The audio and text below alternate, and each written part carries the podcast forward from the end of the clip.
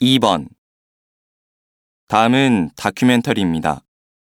잘 듣고 물음에 답하십시오. 두 번 읽겠습니다.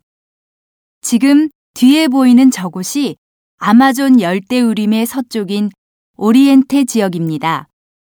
아마존은 맑고 깨끗한 생태계가 보존되던 곳으로 지구의 허파로 불리었지만 지금은 보시다시피 석유 찌꺼기로 뒤덮여 있습니다. 이것은 최근에 이곳에서 발견된 석유 원유로 인해 석유 회사들이 공장을 줄지어 세우게 되었고 그 결과 유독성 폐수가 강으로 그대로 흘러들어간 탓에 이런 모습으로 변하게 된 것입니다. 더 안타까운 것은 이 지역의 주민들은 식수를 얻을 수 있는 곳이 이 강밖에 없기 때문에 지금도 이 강물로 음식을 하거나 세탁을 하며 생활 용수로 이용하고 있다고 합니다.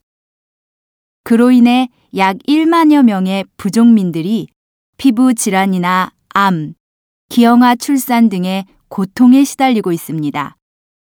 우리는 그들에게 원래의 삶을 되돌려주기 위해 할 수 있는 일이 무엇인지 생각해 보아야 하겠습니다.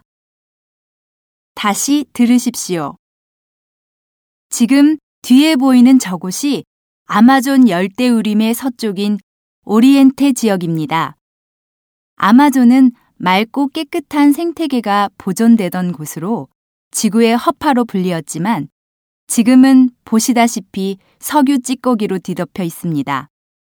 이것은 최근에 이곳에서 발견된 석유 원유로 인해 석유 회사들이 공장을 줄지어 세우게 되었고 그 결과 유독성 폐수가 강으로 그대로 흘러들어간 탓에 이런 모습으로 변하게 된 것입니다. 더 안타까운 것은 이 지역의 주민들은 식수를 얻을 수 있는 곳이 이 강밖에 없기 때문에 지금도 이 강물로 음식을 하거나 세탁을 하며 생활용수로 이용하고 있다고 합니다. 그로 인해 약 1만여 명의 부족민들이 피부 질환이나 암, 기형아 출산 등의 고통에 시달리고 있습니다. 우리는 그들에게 원래의 삶을 되돌려주기 위해 할 수 있는 일이 무엇인지 생각해 보아야 하겠습니다.